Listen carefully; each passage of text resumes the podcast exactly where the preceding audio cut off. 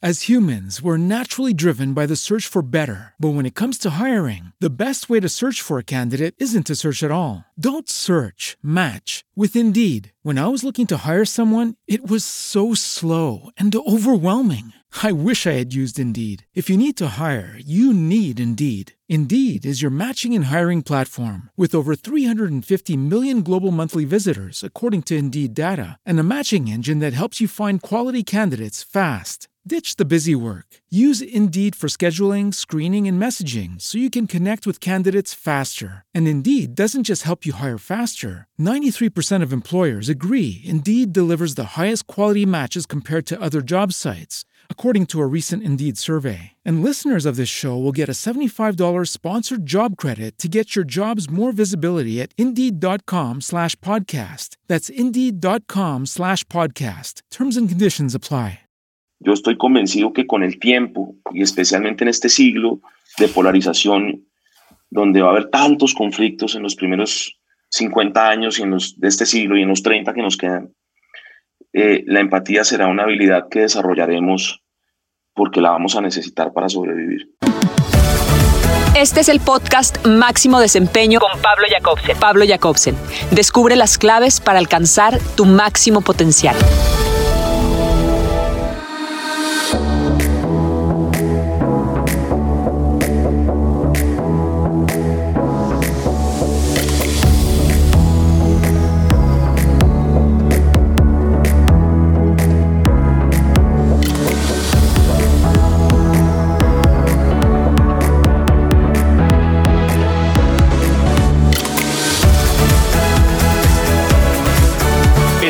No siempre sucede en un estallido de gloria. A veces, pequeños triunfos y grandes corazones cambian el curso de la historia. Mary Roach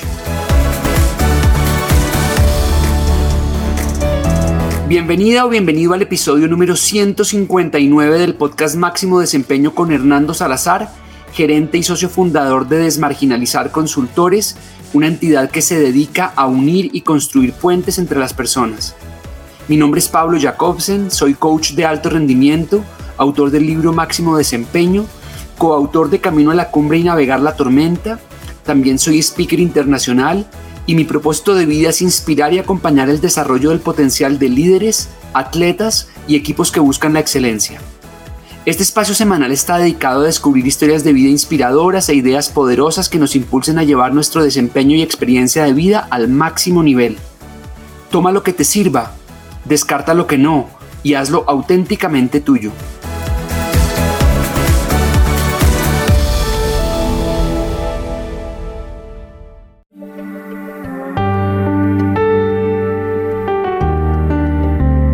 Llega un momento en el que te das cuenta de que es ahora o nunca. En ese instante descubres que el costo de esperar es mucho más alto que el de asumir el riesgo de lanzarte a lo desconocido. El momento de actuar debe ser ahora, no más tarde ni mañana, porque el tiempo pasa rápido y las oportunidades son efímeras.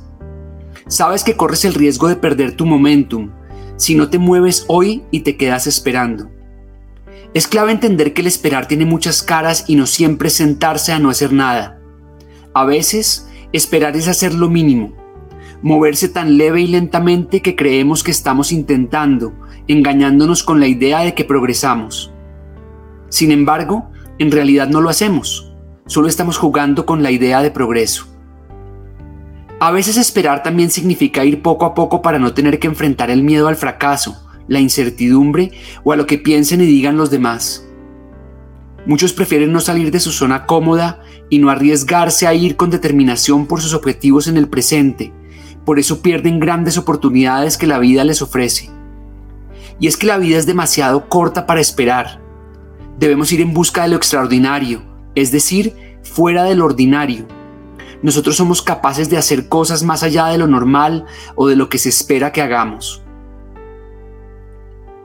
Los momentos más importantes de nuestra vida son aquellos donde descubrimos una verdad que nos transforma. Es cuando descubrimos que si cambiamos nuestra forma de ver las cosas, las cosas que vemos cambian o cuando nos damos cuenta de que no estamos exigiendo, nos estamos exigiendo muy poco y debemos salir a buscar las cosas sin esperar a que ellas lleguen a nosotros. El mundo no verá tu grandeza hasta que no la veas primero en ti. Este cambio de mirada es el que te impulsará a exigirte, a buscar mayores retos, a tener un sentido de urgencia que te mueve de las ideas a la acción. En ese momento entiendes que puedes hacerte cargo de las oportunidades que te están ofreciendo la vida en el presente. Date cuenta. Si de verdad lo quieres y no lo retrasas, cosas más grandes están disponibles. Aún estás a tiempo de abrazar el cambio. Sabes que sin riesgos no hay ganancias y que el presente siempre está en tus manos. Lo quieras o no, es tu elección. Pero recuerda que el dolor del arrepentimiento es siempre más grande que el dolor de la disciplina. Estás aún sí de llevar una vida más plena y más auténtica. No desperdicies esta oportunidad. Es ahora o nunca.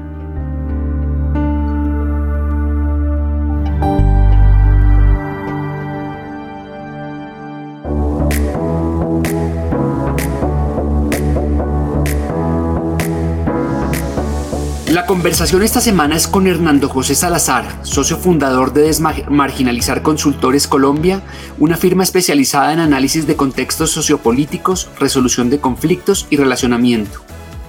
Hernando es experto en comunicaciones y relacionamiento para el manejo de conflictos y la toma de decisiones estratégicas en la construcción de acuerdos. Es conferencista internacional especializado en temas de persuasión, influencia ética, resolución de conflictos y diálogo social es asesor permanente de la alta dirección de reconocidas empresas del sector minero energético, agroindustrial, urbanístico y de infraestructura. Es miembro de las juntas directivas de la Universidad EAN en Bogotá, la Reserva Natural Yurumí y la Fundación Social Paz del Río. Hernando José es un hombre con un don extraordinario de la percepción. Es inteligente, intuitivo, generoso y sensible y cuenta con un sorprendente sentido del humor ha desarrollado la habilidad de soñar en grande, de pasar rápidamente de las ideas a la acción, de dejar una huella en las personas que pasan por su vida y establecer relaciones de confianza duraderas. Nuestro invitado esta semana es una persona con una gran fortaleza de espíritu y una capacidad muy particular de percibir el mundo a través de distintas perspectivas. Les hablo de Hernando Salazar y esta es su historia de máximo desempeño. Muchas gracias por la introducción, hombre. Hernando. Como siempre, como siempre, esas introducciones hablan de lo bueno y dejan de lado una cantidad de cosas que uno también es. Así es, pero eh, pienso que, que, cuando, cuando yo hablo del potencial humano me encanta, me encanta ver a los seres humanos a partir de esa óptica de, entiendo que, que lo no tan bueno también hace parte de nosotros y que es necesario integrarlo, pero me encanta resaltar lo bueno de las personas y podérselos expresar y si hacemos eso con frecuencia, creo que esa es una forma, una de las formas de tender puentes con, los, con las personas que tú tanto, que tanto conoce es, es justamente esa, eh, ver lo bueno en, en, los otros, ver, reconocer la, toda la, todo el potencial de las personas. Muchas gracias. Hernando, para comenzar, quisiera preguntarle, cuando piensa en su niñez, ¿qué recuerda de manera especial? Recuerdo muchas cosas. Recuerdo viajes en carro con mis papás. ¿A dónde? Eh, entre Guadalajara y San Antonio, Texas. Viajes largos. Eh, yo, era, yo soy hijo único. Fui hijo único. Entonces arrancábamos en el carro. Yo tendría cuatro o cinco años. Yo era un niño mexicano en Guadalajara. Y recuerdo esos viajes y después recuerdo la separación de mi papá y mi mamá y la vida con mi mamá de mucha soledad y de mucho sufrimiento de ella. Y de tratar de no eh, ponerle más problemas de los que ya tenía con su vida. Entonces me volví desde muy chiquito un niño adulto en cuanto a intentar no darle a mi mamá más líos de los que su misma vida le daba. ¿Cuál fue en, medio de esas experiencias dolorosas de crecimiento que todos tenemos? Muchas veces nos queda un regalo y nos queda un aprendizaje. En mi caso, em, yo fui un hijo con, con muy rodeado de hermanos mayores, de primos muy cercanos, pero sin mucha atención a mis necesidades emocionales.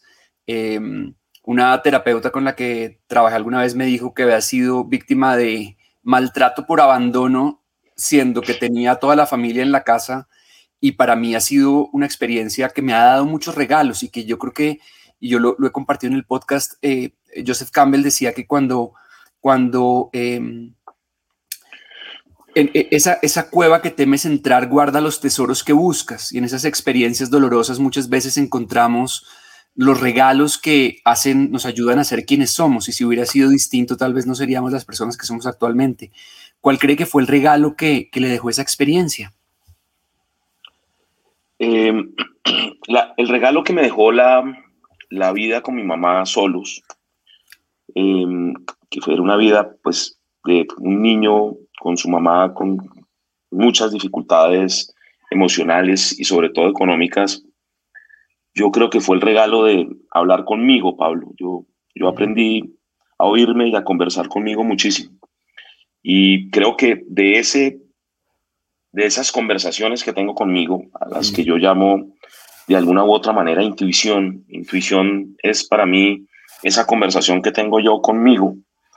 Eh, he hecho mi vida profesional, yo vivo de mi intuición, yo, es mi principal recurso, Pablo.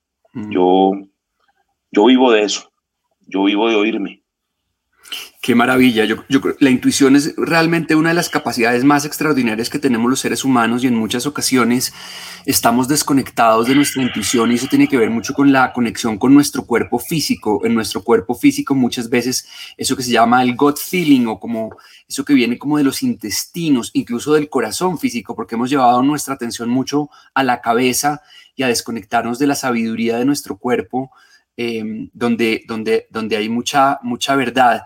Y es interesante el tema de, la intuición y de, y de conversar con uno mismo porque el diálogo interno es el que maneja el poder en nuestra vida, esa conversación en nuestra mente que nadie más escucha, es supremamente poderosa. El tono y el contenido de esa voz que se crean aproximadamente a los cinco años, em, que vienen principalmente de las figuras de autoridad en nuestra vida y que nos, y que digamos que marcan como el camino de la conversación que tenemos con nosotros mismos es muy interesante y se nota que usted ha trabajado en esa conversación y en construir una conversación funcional para lo que quiere ser y lograr. Sí, digamos, para mí, a esa conversación que llamo intuición, Pablo, que no necesariamente es seguramente la misma conversación que otras personas tienen con cada uno, digamos, yo no podría decir que me conozco, yo lo que puedo decir es que soy capaz de hablar conmigo. Y, esa conversación de ese otro que soy yo, como decía Whitman, en mí habitan multitudes, de esos otros, de esos otros que soy yo, pues me sirven mucho para poder tomar decisiones. Y, y yo estoy convencido que esas decisiones que tomo, fruto muchas veces, sobre todo de la intuición, ni siquiera de un ejercicio racional, son las que han permitido que yo tenga el desempeño profesional que tengo en el área que la tengo. Eso es lo que yo, a lo que yo me dedico, Pablo. Y eso lo pongo al servicio de mi empresa, de mis relaciones, de las juntas directivas, de la relación con mis hijos. Yo soy muy intuitivo. Mm. A, a, veces la intuición, que es un recurso e, extremadamente poderoso, pero, pero no es un recurso absolutamente exacto, en el cual a veces a uno la intuición le, a veces le puede fallar. Y las personas a veces dejan de confiar en su intuición porque en alguna ocasión siguieron el camino de su corazón, digamos, de cierta forma y, de alguna manera se vieron, se encontraron con una decepción. ¿Por qué seguir creyéndole a la intuición y cómo hacer uno para, para seguir confiando en esa intuición sin perder la fe en, en esa verdad que existe, que habita dentro de cada uno de nosotros? Yo, yo, digamos, uno aquí tiene que tener mucho cuidado con las respuestas y mucho más cuando ya le está hablando a tanta gente, pero yo le diría que a mí me ha fallado poco la intuición y, y, que mm, la tendencia es a que cada vez que la sigo y la oigo, acierto. Lógicamente me he equivocado muchas veces también, pero no he dejado de creer en mi intuición. Digamos, eh, no necesariamente las equivocaciones me han hecho dejar de creer en ella. Creo en mi intuición, creo en mi capacidad de entenderla y de oírla. Y generalmente cuando no la sigo es que me equivoco más. Em, cuando me dejo convencer de otras voces o de el ecosistema o el entorno me dice otra cosa, o recibo cierta presión de afuera, generalmente me equivoco. Cuando creo en lo que yo estoy oyéndome, eh, generalmente acierto. Cuando me equivoco, eso no hace, Pablo, que yo deje de creer en mí, que al final del día es mi intuición, es creer en mí.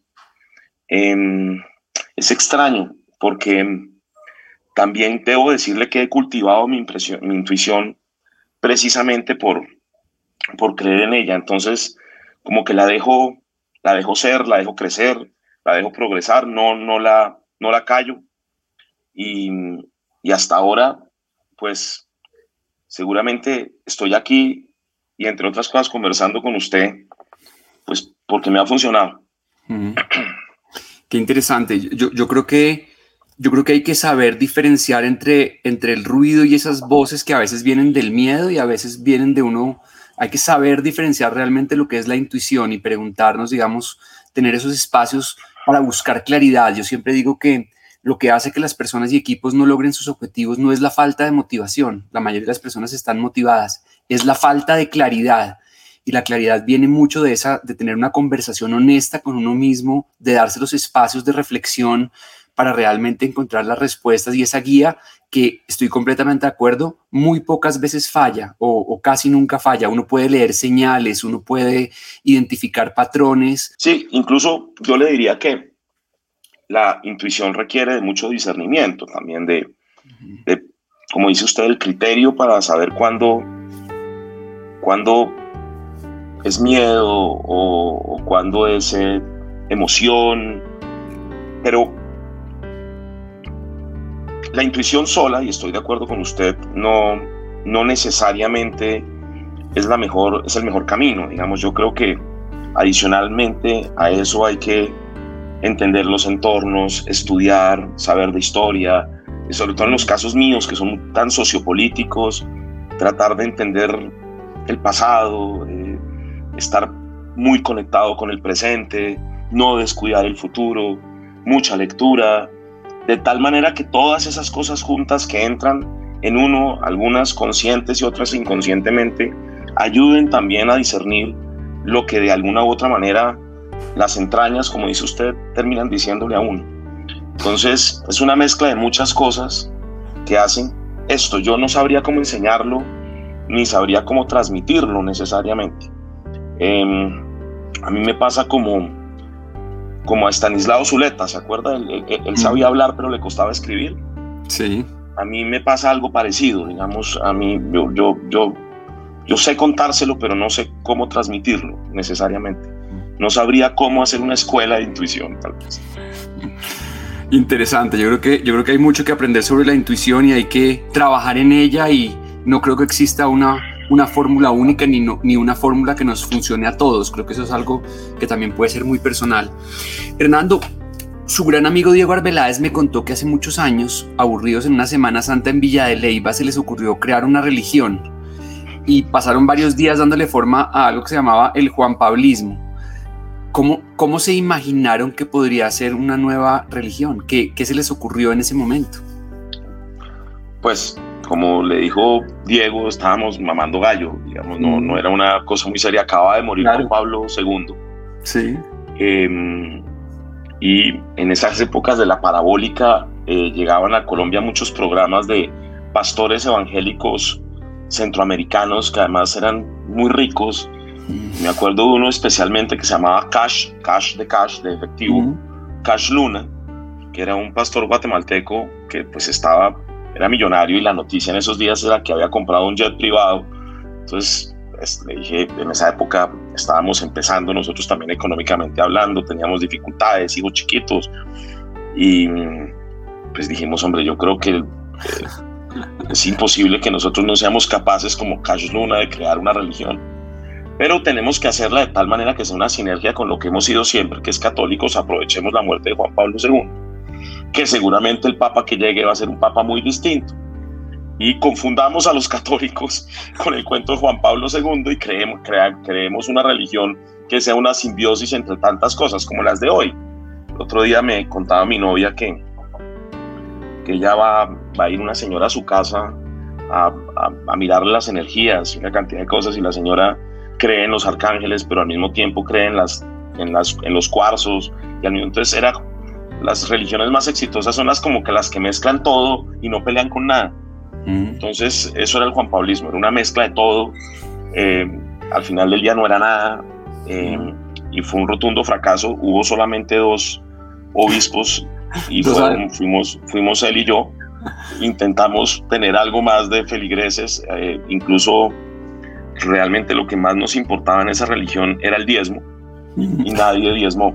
Entonces, entonces fracasó, pero pues nos seguimos divirtiendo mucho porque cada vez que se nos ocurre algo para la religión, pues lo hacemos. Diego tenía una tía que murió hace poco, que era soltera, entonces esto es una barbaridad lo que le voy a decir, pero eh, eh, haciéndole el símil con la Virgen María, esta tía de Diego era nuestra Virgen María. Eh, la Virgen María fue inmaculada, quiere decir, tuvo un hijo sin haber tenido una relación sexual. Y la tía de Diego, nosotros le decíamos que era no eyaculada, era una barbaridad, es una barbaridad. Entonces, a raíz de eso armamos todo un cuento de adoración a la tía y bueno, la tía nunca se enteró porque la tía estaba muriéndose, duró 14 años muriéndose hasta que se murió. Eh, no, eh, estábamos mamando gallo, Pablo, lo hacemos con bastante frecuencia. Es que me, encanta, me encantan esos ejercicios de imaginación y además porque creo, creo en el poder de uno integrar eh, lo que para uno es la verdad de distintas creencias. No creo que uno se deba necesariamente matricular en algo y aceptar lo que uno no cree, sino uno puede tomar distintas cosas de lo que uno cree, de distintas creencias y armar uno su propia película de acuerdo a lo que resuena en uno de distintos lugares. Por ejemplo, eh, soy padre primerizo de una bebé de nueve meses eh, lo comparto con mucha frecuencia y siempre digo que no quisiera inscribir a Meli en nada, ni en mi equipo de fútbol, ni en mi religión, ni en el deporte que me gusta, sino poderle ofrecer a ella muchas cosas y que ella arme su camino de acuerdo a lo que resuene para ella y si quiere integrar distintas cosas, pues válido y bienvenido. Esto tiene mucho que ver, Pablo, con la conversación al principio que no creo que quedó grabada de la libertad. Y es, yo creo que eh, uno de los grandes riesgos del siglo XXI es que estamos colectivizándonos nuevamente y toda colectividad erosiona la individualidad un poquito. Yo creo que cada cual tiene el derecho y además una enorme responsabilidad de, construir su propia individualidad y no dejarse colectivizar tanto. Y esa individualidad em, tiene que ver con qué escoge uno ser, en qué escoge uno creer y, y no tanto marcarse en arquetipos o en tipologías. Entonces, todos los de izquierda son antitaurinos, entonces no puede haber un tipo de izquierda que crean los toros. Y yo creo que sí puede, yo creo que puede haber todo.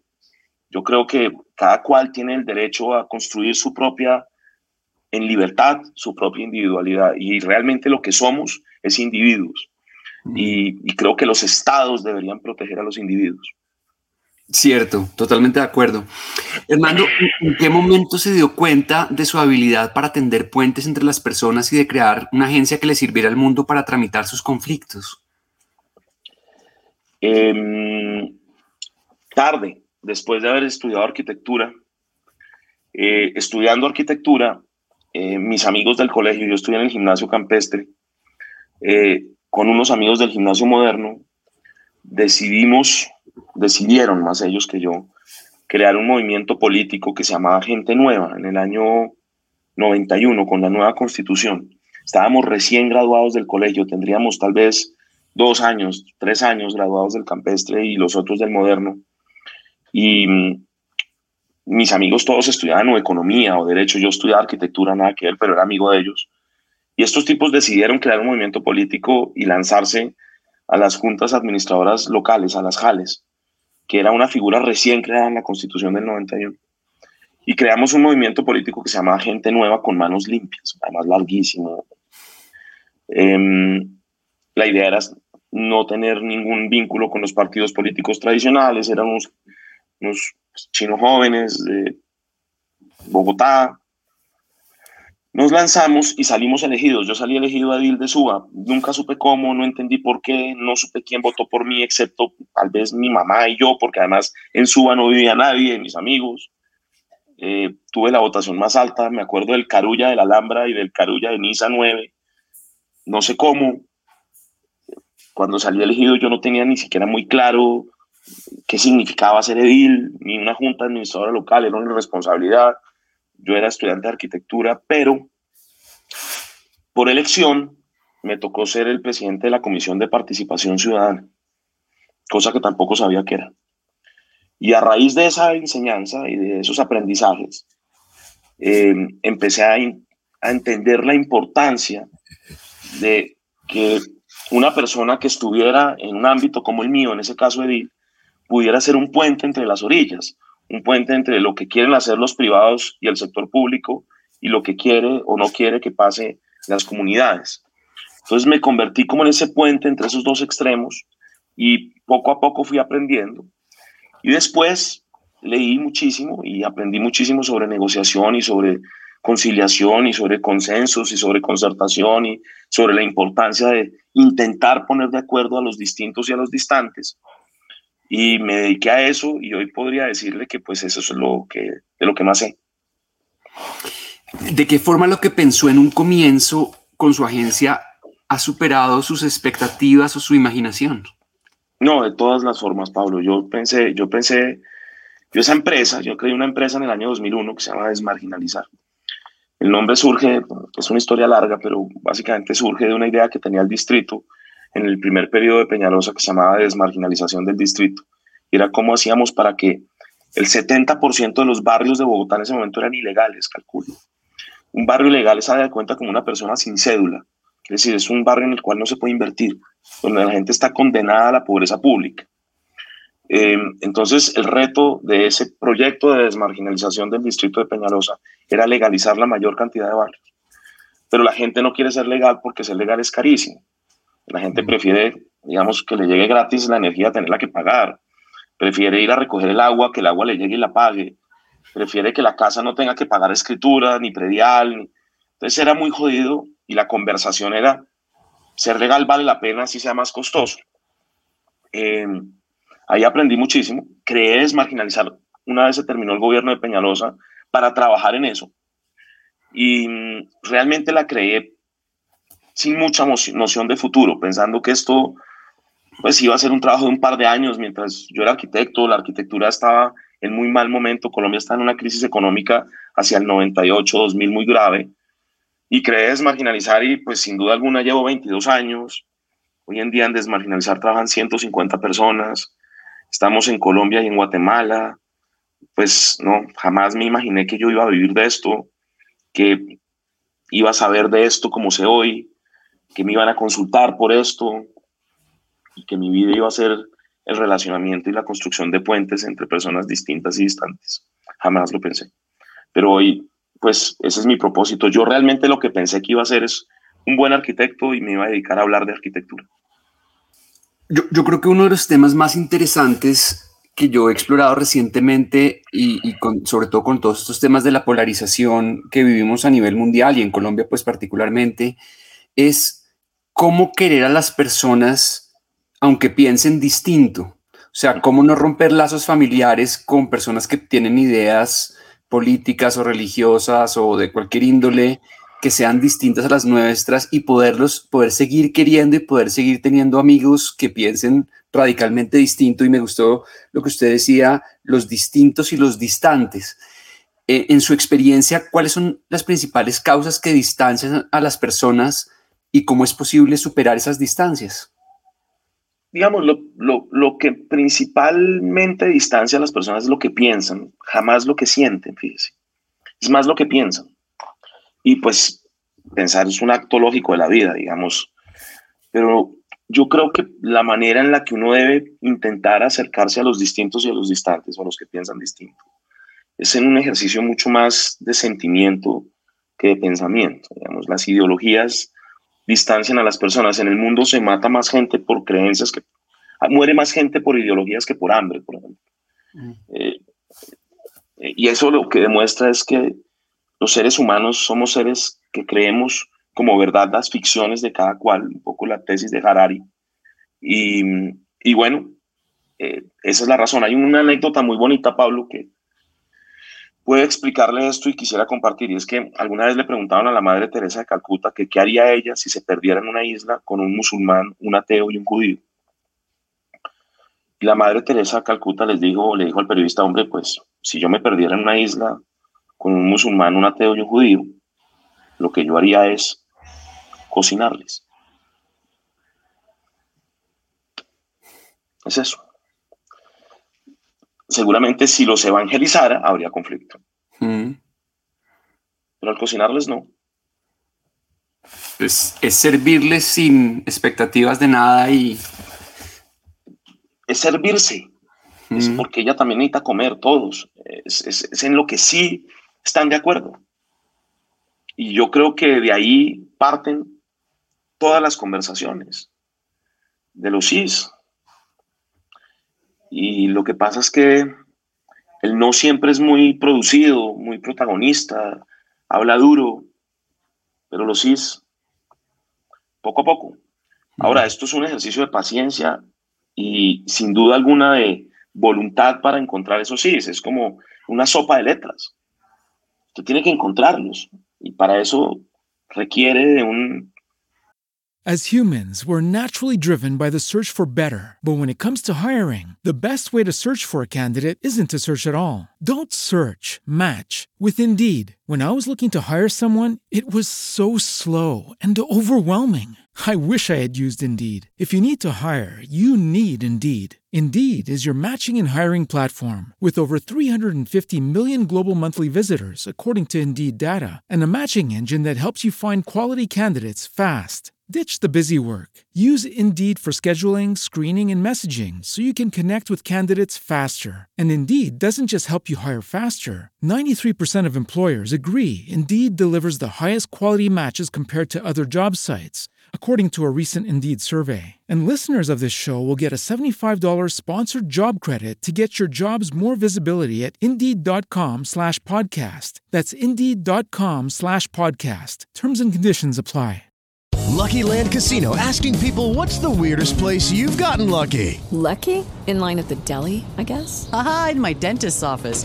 More than once, actually. Do I have to say? Yes, you do. In the car before my kids' PTA meeting. Really? Yes. Excuse me, what's the weirdest place you've gotten lucky? I never win and tell. Well, there you have it. You can get lucky anywhere playing at LuckyLandSlots.com. Play for free right now. Are you feeling lucky? No purchase necessary. Void where prohibited by law. 18 plus. Terms and conditions apply. See website for details.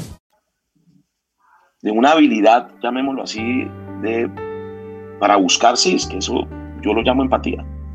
La empatía es una, una habilidad para buscar sí, genuina. Totalmente, yo, yo creo que la empatía es clave. Mandela, Mandela dijo alguna vez que, que eh, la humanidad es una llama que se puede disminuir pero que nunca se extingue en cualquier ser humano y que muchas veces a través de conectarnos con la humanidad del otro, conectarnos con las necesidades del otro, con mirar la mirada del otro, con ponernos en sus zapatos y entender lo que la otra persona está viendo, porque muchas veces la información, la experiencia de vida que hemos tenido no es la misma y por lo tanto las conclusiones a las que llegamos no son las mismas, pero al conectarnos con la humanidad, al conectarnos con la empatía, ahí es posible tal vez tender puentes entre las personas.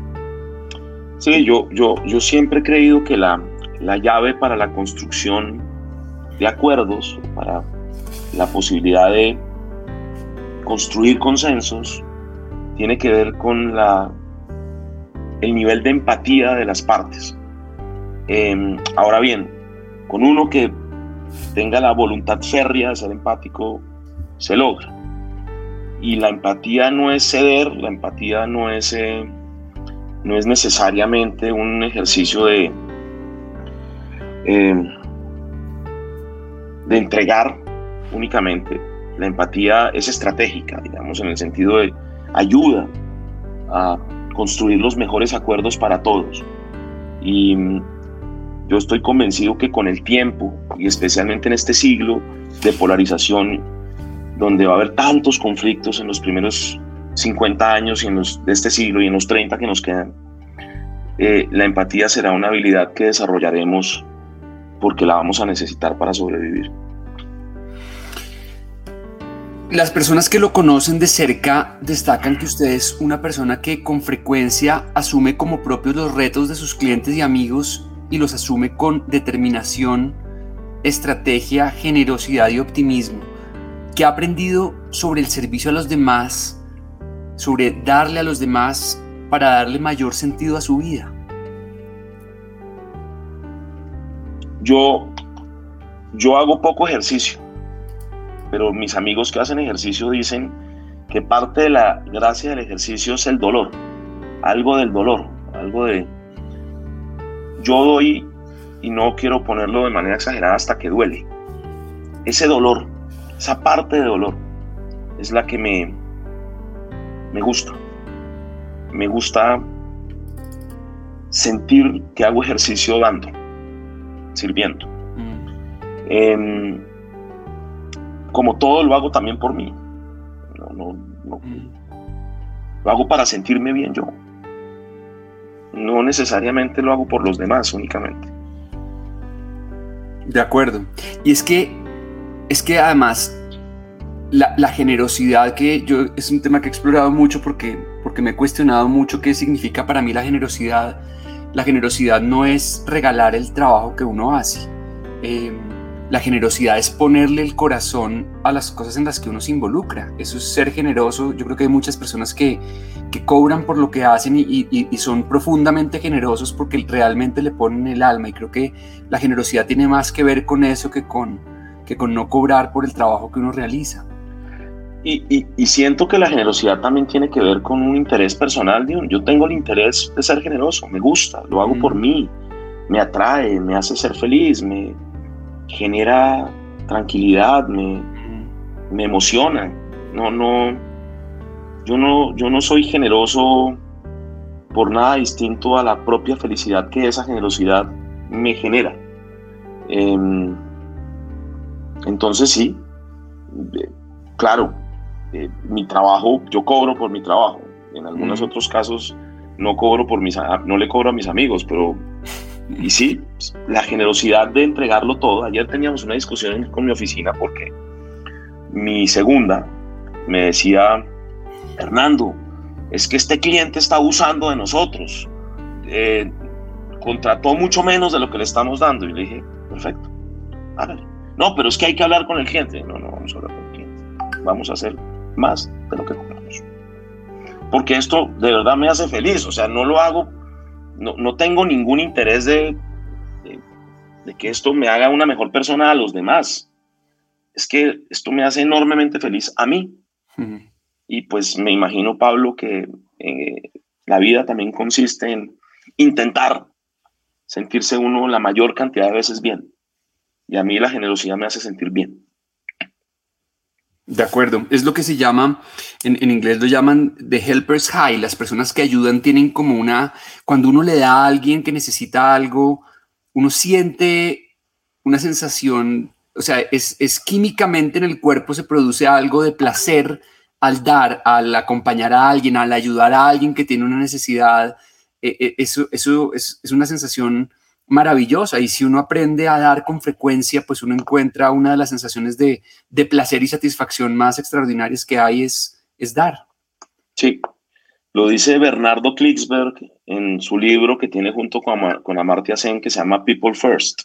Y es eh, la químicamente el ser humano al ayudar o al dar o al ser voluntario, por ejemplo, ellos hacen un estudio voluntariado, eh, logran si lo hacen de manera repetida y se les vuelve una especie de tendencia, mejorar sus niveles de felicidad. Y esto tiene algo que ver con, no quiero decir el tipo de sustancia, pero es químico, digamos, es real. Los seres humanos podemos encontrar la felicidad ayudando.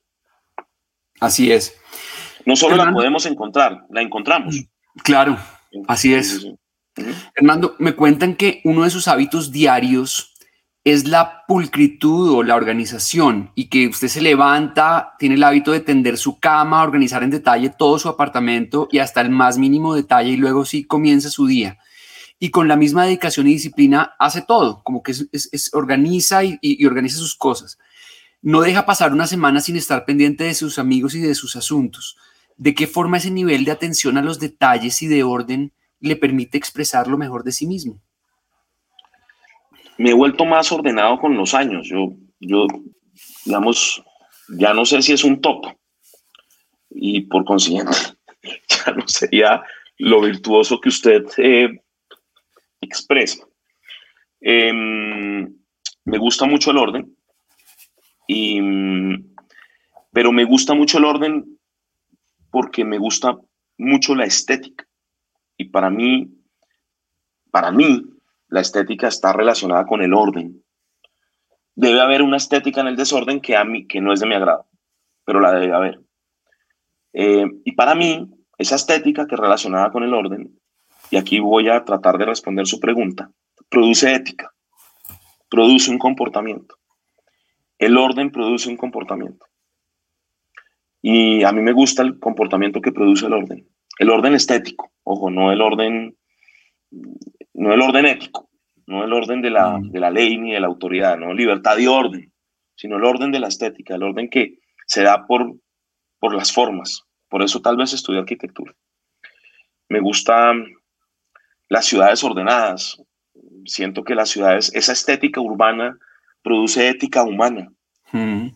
Y bueno, entonces mi casa es eso. Mi casa, sí, si algún día viene, sí, está muy ordenada siempre. Tengo hijos chiquitos, está muy ordenada siempre. Interesante. Fernando, después, ¿cuál cree, después de todo lo que ha logrado en su vida, cuál cree que es su mayor logro? ¿O de cuál se siente más orgulloso? Hijo, no sabría decírselo. Eh, no, todavía no, no tengo mi mayor logro. Pero, pero le podría decir que em, estoy trabajando en ello. Estoy trabajando en ello. Estoy trabajando. Quisiera que mi mayor logro fuera ver mis hijos de adultos como usted o como yo, mm. teniendo una vida tranquila o, no tranquila, teniendo una vida con sentido. Mm. Em, como la suya o como la mía o como la de las personas que entrevista. Pero estoy trabajando en eso. No sé si lo logre, pero ahí voy. Ese, ese tal vez podría ser mi mayor logro, es, es dejar a mis hijos con la capacidad de vivir la, la puta vida. Mm. es eso. Si los logro, si los logro dejar con esas herramientas, eh, esa sería para mí una manera. Entonces es mucho más como de especie, de sobrevivencia de especie. Mi responsabilidad para que la especie siga son mis hijos y dejarlos con la capacidad de hacerlo. A, no, no, no, creo que tengo ningún otro gran logro. Para, para mí parte de, su, de, de, de, esa respuesta con respecto al tema de los hijos, me cuentan que, que, que, que su familia y, digamos que producto de su generosidad eh, ha sido la familia que usted ha creado con sus hijos, con su novia Cristina, eh, como los tuyos, los míos y los nuestros, que es un poco como, como esas historias bonitas donde, donde, donde, donde una pareja se junta y, hacen, hacen como propio, crean un hogar donde hay, vienen de distintos lugares y que, em, y que usted ha tejido esa familia como con mucha entereza y con mucha paciencia, que es como, como tal vez su gran obra o su gran resolución y las personas que lo ven alrededor dicen que, consideran probablemente que ese es su mayor logro, ha sido esa maravillosa familia que ha construido. Los hijos únicos, yo soy hijo único huérfano de papá y mamá. Entonces, los hijos únicos no heredamos la familia que nos cobija, sino tejemos la familia que nos cobija. Entonces, sí, tal vez sí, Pablo, yo he tejido una familia de retazos y juntos pegados, con cuidado, con sacrificio, con sufrimiento y con alegría, son hoy mi familia. Esa es mi cobija. Es retazos de momentos de mi vida que los junto y va creciendo. Además, son mis amigos, son mis hermanos, muchos que quiero mucho. Son, es mi novia, la que llegó hace tres años a mi vida y de verdad la cambió. El hijo de ella, mis dos hijos, uno que no es mío, pero que era hijo de mi ex esposa y es mi hijo hoy. Eh, además, pues tiene su papá, pero es mi hijo y nos consideramos papá e hijo. Los, Los hijos, Pablo, no tienen que salir de uno, uno entra en ellos. Entonces, con eso es suficiente. Y tengo un hijo biológico, un hijo que sí es mío, y que pues los tres juntos, junto con mi novia y mis amigos, mis amigos, hacen parte de esa colcha de retazos, que es un espectáculo y que es mi familia y que sirve igual que si no fuera de retazos, digamos, abriga. Me, me pareció absolutamente hermoso eso de tejemos la familia que nos cobija y yo creo que aunque, aunque tengamos hermanos o primos o familias ampliadas, eh, siempre tejemos la familia que nos cobija y, y podemos elegirla. Y yo creo que integrar a los amigos como parte de esa familia y como crear esa tribu eh, eh, es, es, algo que es que yo creo que es un proyecto de vida en sí mismo maravilloso y que lo llena a uno de una inmensa satisfacción. Creo que tal vez no puede haber un proyecto más, más importante. Y, y, que tiene que ver con lo que hablamos hace un rato del individuo, de la libertad. Eh, cada cual también crea la familia que quiere crear. Digamos. Mm. Es que la libertad, la libertad requiere solamente de una cosa que es muy compleja, que es responsabilidad. Hace poco le oí a, a Felipe González, este famoso presidente del PSOE español, que él era libre porque decía lo que pensaba, pero era responsable porque pensaba lo que decía. Yo creo que uno no, no, no, uno no puede ser libre sin responsabilidad. O si no, pues seguramente se vuelve una, una anomia que uno no quisiera que sucediera. Y es cada cual haga lo que se dé la gana sin ninguna responsabilidad. Pero, pero yo creo que esto que le digo de mi familia, esta colcha de retazo, es que mi familia es mi familia, es, es, lo, es, es, la, es la forma que cree individualmente, ¿no?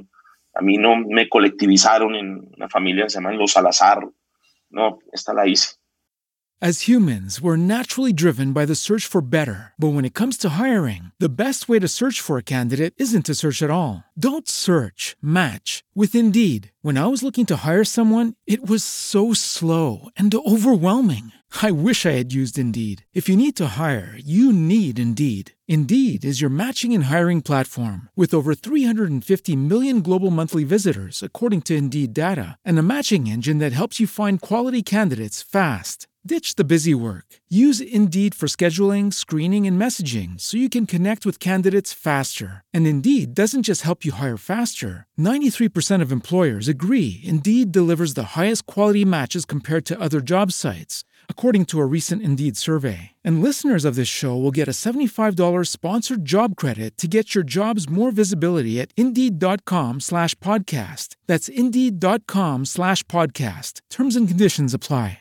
Judy was boring. Hello. Then Judy discovered ChumbaCasino.com. It's my little escape. Now Judy's the life of the party. Oh, baby, mama's bringing home the bacon. Whoa, take it easy, Judy. The Chumba life is for everybody. So go to ChumbaCasino.com and play over 100 casino-style games. Join today and play for free for your chance to redeem some serious prizes.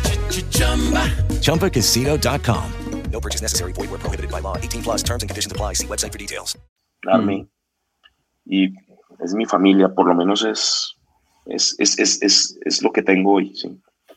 Hernando, me, me, me, me, contaban que, y usted me lo compartió hace un momento, que, que hace seis meses tomó la decisión de dejar a un lado su compañía para dedicarse a apoyar a Alejandro Gaviria en su aspiración presidencial y como con una convicción muy clara sobre las ideas que representa Alejandro liberales con las cuales yo pues eh, concuerdo en muchísimos aspectos y Alejandro fue invitado al podcast y con él tuve una conversación maravillosa y al igual que con su esposa Carolina y realmente me siento muy identificado con el pensamiento de ellos y creo que un país como Colombia necesitaría un líder que uniera, que pensara en, lo importante y no en lo urgente, eh, como, como, como, como es Alejandro.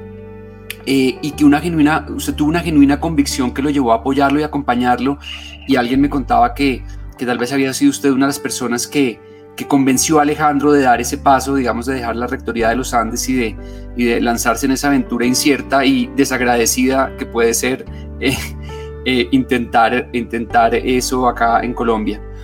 Eh, le quiero preguntar cómo fue su experiencia de trabajar con, con Alejandro y, y, cuál ha sido el aprendizaje de esa experiencia, con qué se, queda después de, de, este, de esta experiencia y qué viene hacia el futuro.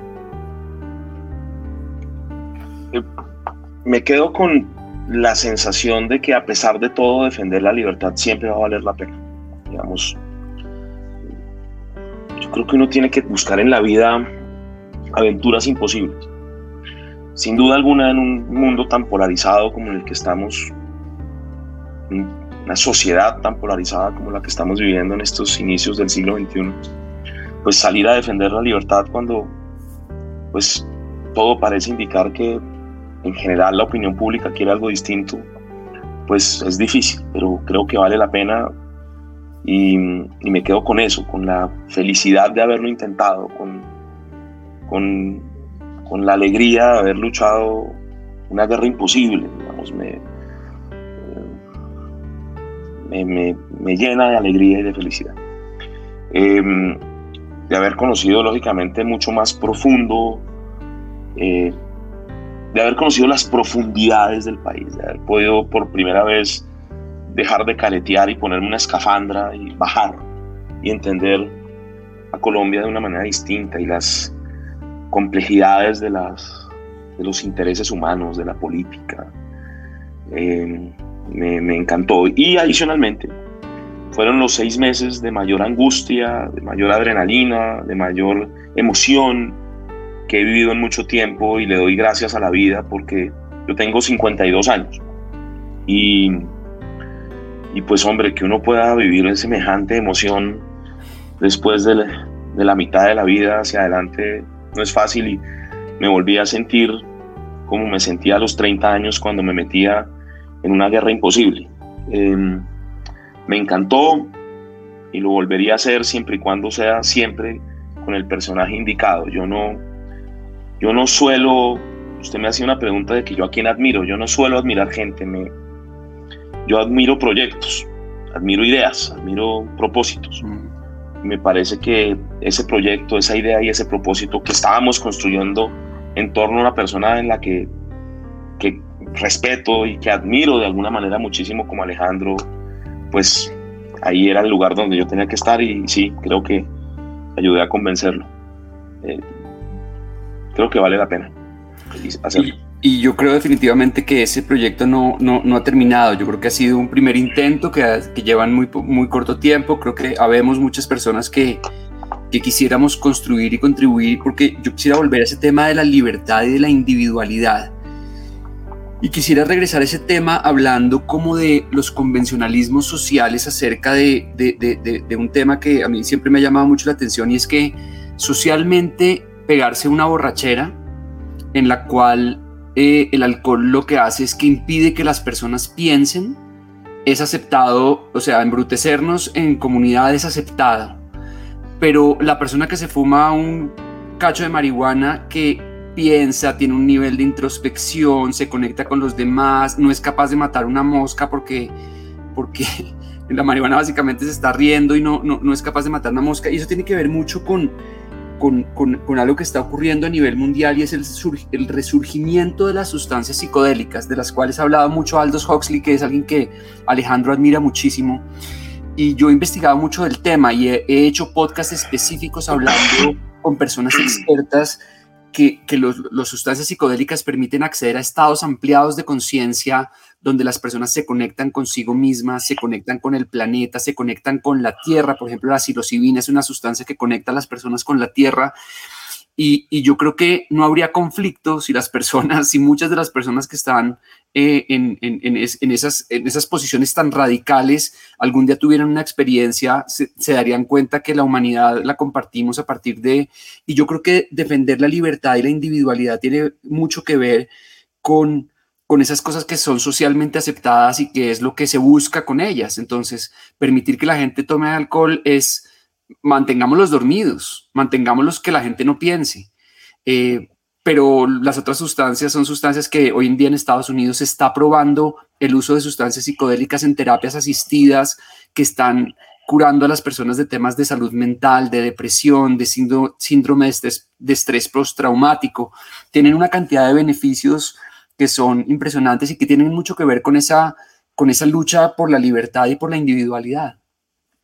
Sí, yo, digamos, yo, yo creo que la libertad requiere responsabilidad nuevamente, digamos. De acuerdo. Creo que eh, poco, pero también la responsabilidad necesita de mucha confianza del Estado hacia, hacia los individuos, ¿no? Porque no podemos presumir la falta de responsabilidad, tenemos que presumir la responsabilidad y creer en el ciudadano, creer en que nadie va a hacer algo que no le convenga, además. Mm. Entonces, yo soy un convencido de que debe haber las libertades necesarias para tomar las elecciones que cada cual dentro de su responsabilidad crea que debe tomar y, tal vez como Estado muchas veces también promover cosas en las que el Estado crea, pero dejar a las personas en libertad. Un poco la conversación sobre la vacunación, ¿se acuerda? Mm. Que decían que la vacuna debería ser obligatoria y nosotros defendíamos que no. Yo al principio no lo entendía muy bien, pero después eh, me convencí de, claro, el Estado puede promover que la gente se vacune, pero no puede castigar al que no se vacuna, eh, porque es su libertad. Mm. El Estado puede promover que la gente no consuma droga o alcohol en los parques, pero no puede castigar al que lo haga, porque es su libertad. Eh, lo puede promover si lo cree dañino o puede promover si, si lo cree sano. Entonces el Estado podría promover el consumo de marihuana si cree que la marihuana, después de una serie de estudios y de datos, ayuda a los seres humanos, pues promovámoslo. Yo, yo creo que la promoción, eh, de alguna u otra manera, ayuda a conectar la responsabilidad del individuo, pero yo soy un convencido de que solo en un estado de libertad se logra conseguir el progreso. Ahora bien, ese es mi sesgo también, ¿no? Entonces, estoy dispuesto a conversar con quienes piensan distinto, Pablo. Yo soy un puente entre orillas. Maravilloso. Cuando yo le preguntaba por una frase que usted tuviera siempre a mano, usted me decía, las cosas no son como son, sino como terminan siendo. ¿Cómo aplicar esta frase a, esa, a ese esfuerzo que han hecho por defender esas ideas liberales y por defender esa individualidad? Pues que terminó siendo que perdimos. Las, las cosas no son como son, no son como uno quisiera que fueran. Las cosas son como terminan siendo. Eh, y eso es, o, o, casi que le podría decir, las cosas como terminan siendo son. Y a veces a uno le cuesta mucho trabajo porque uno es terco y uno quiere cambiarlas. Yo creo que, que, que, hay que confiar en la naturaleza y en la vida. Hay una frase del Quijote de Cervantes, eh, en el Quijote, que es maravillosa y es, dice que, que como no estamos acostumbrados o experimentados a, la a las cosas de la vida, a veces no nos damos cuenta que si bien las cosas son muy difíciles, a veces el tiempo logra eh, encontrar dulces soluciones a amargas dificultades. Y hay que, yo creo que de alguna u otra manera hay que confiar en la vida. Em, y los conflictos, todo esto, esta preocupación suya por porque aún la sociedad no logra entender el uso de psicodélicos o de hongos o de el consumo de marihuana o LSD, sucede porque muchas veces o casi siempre eh, los conflictos son el resultado de que las cosas viejas no acaban de morir y esas cosas nuevas no acaban de nacer. Pero va a pasar, va a llegar. Y la tranquilidad con la que gestionemos esto será fundamental para que el mundo sea un mundo menos conflictivo. Digamos, yo creo que hay que tener calma, eh, ser radicales en la defensa de nuestras ideas, pero tener calma, tener paciencia. El mundo va para, el mundo, el mundo va encontrando su mejor camino.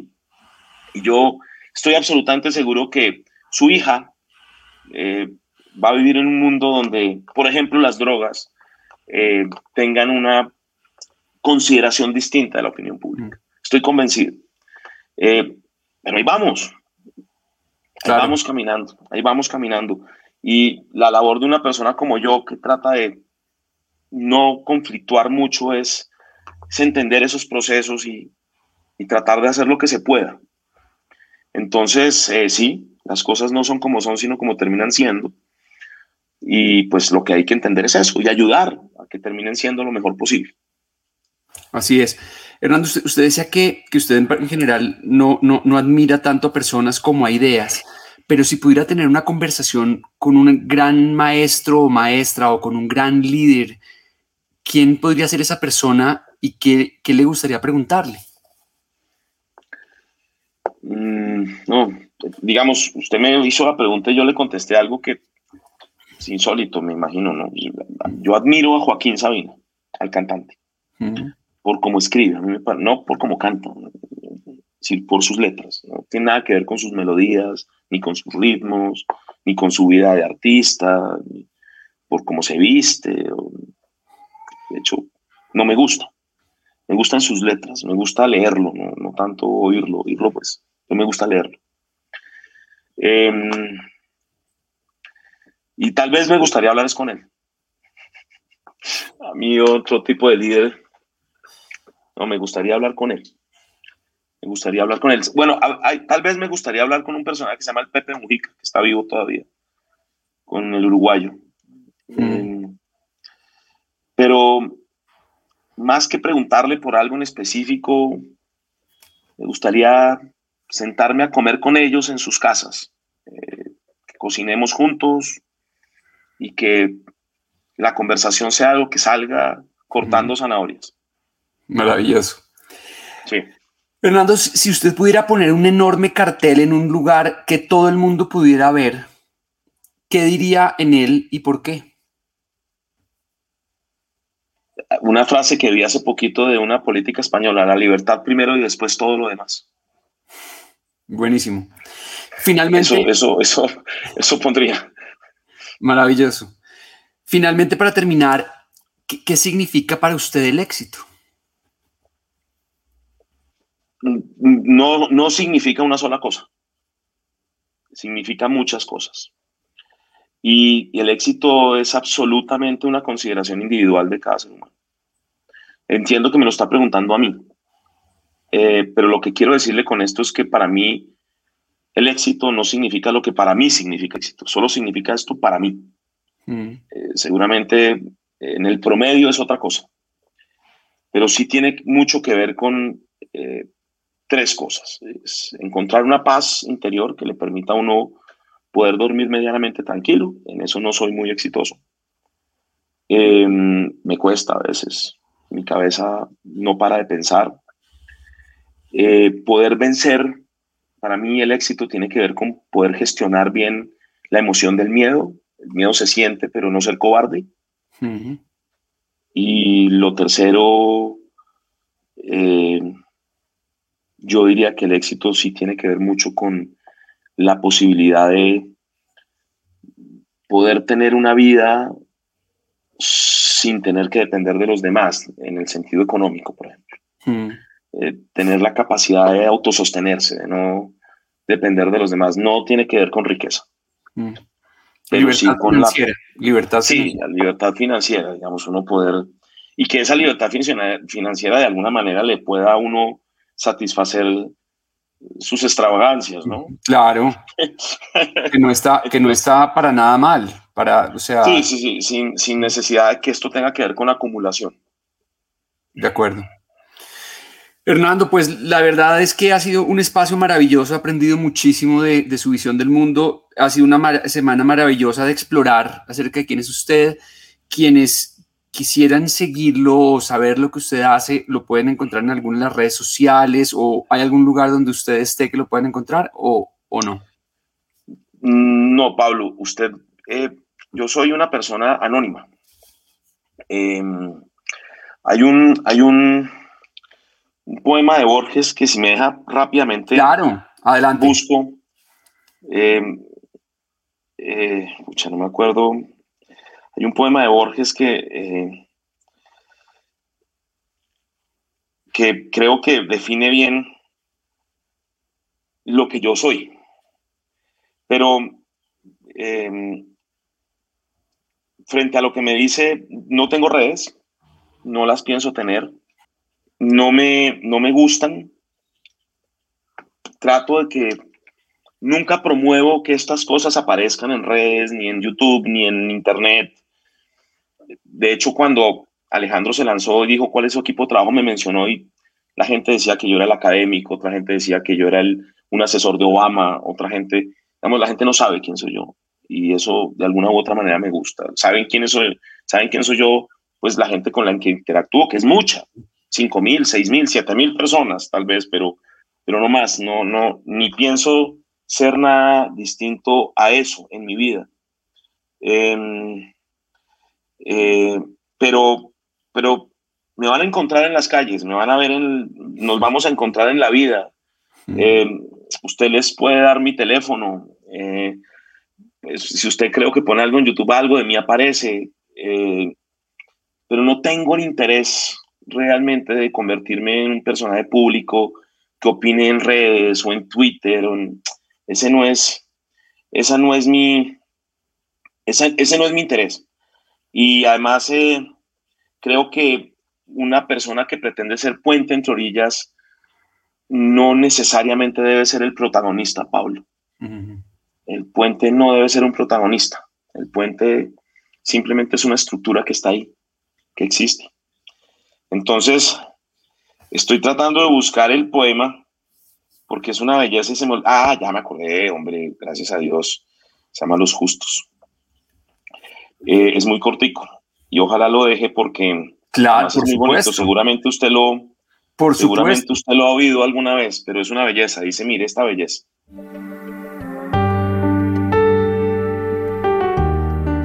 Un hombre que cultiva su jardín como quería Voltaire, el que agradece que en la tierra haya música, el que descubre con placer una etimología, dos empleados que en un café del sur juegan un silencioso ajedrez, el ceramista que premedita un color y una forma, un tipógrafo que compone bien esta página que tal vez no le agrada, una mujer y un hombre que leen los tercetos finales de cierto canto, el que acaricia a un animal dormido, el que justifica o quiere justificar un mal que le han hecho, el que agradece que en la tierra haya Stevenson, el que prefiere que los otros tengan la razón.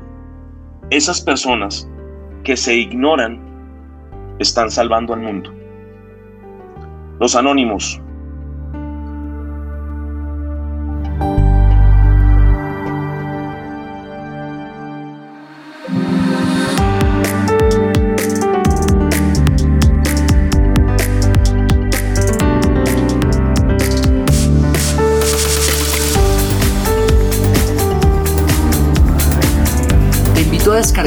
Provecho del contenido de máximo desempeño a través de Caracol Radio, Spotify, Apple Podcast, Google Podcast o Deezer.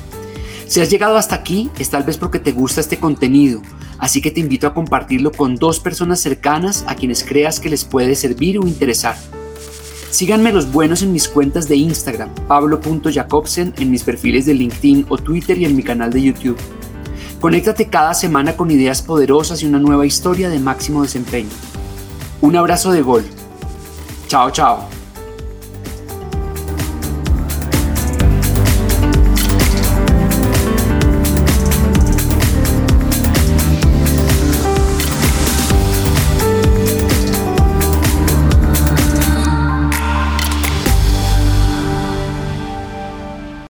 As humans, we're naturally driven by the search for better. But when it comes to hiring, the best way to search for a candidate isn't to search at all. Don't search, match with Indeed. When I was looking to hire someone, it was so slow and overwhelming. I wish I had used Indeed. If you need to hire, you need Indeed. Indeed is your matching and hiring platform with over 350 million global monthly visitors, according to Indeed data, and a matching engine that helps you find quality candidates fast. Ditch the busy work. Use Indeed for scheduling, screening, and messaging so you can connect with candidates faster. And Indeed doesn't just help you hire faster. 93% of employers agree Indeed delivers the highest quality matches compared to other job sites, according to a recent Indeed survey. And listeners of this show will get a $75 sponsored job credit to get your jobs more visibility at Indeed.com slash podcast. That's Indeed.com slash podcast. Terms and conditions apply.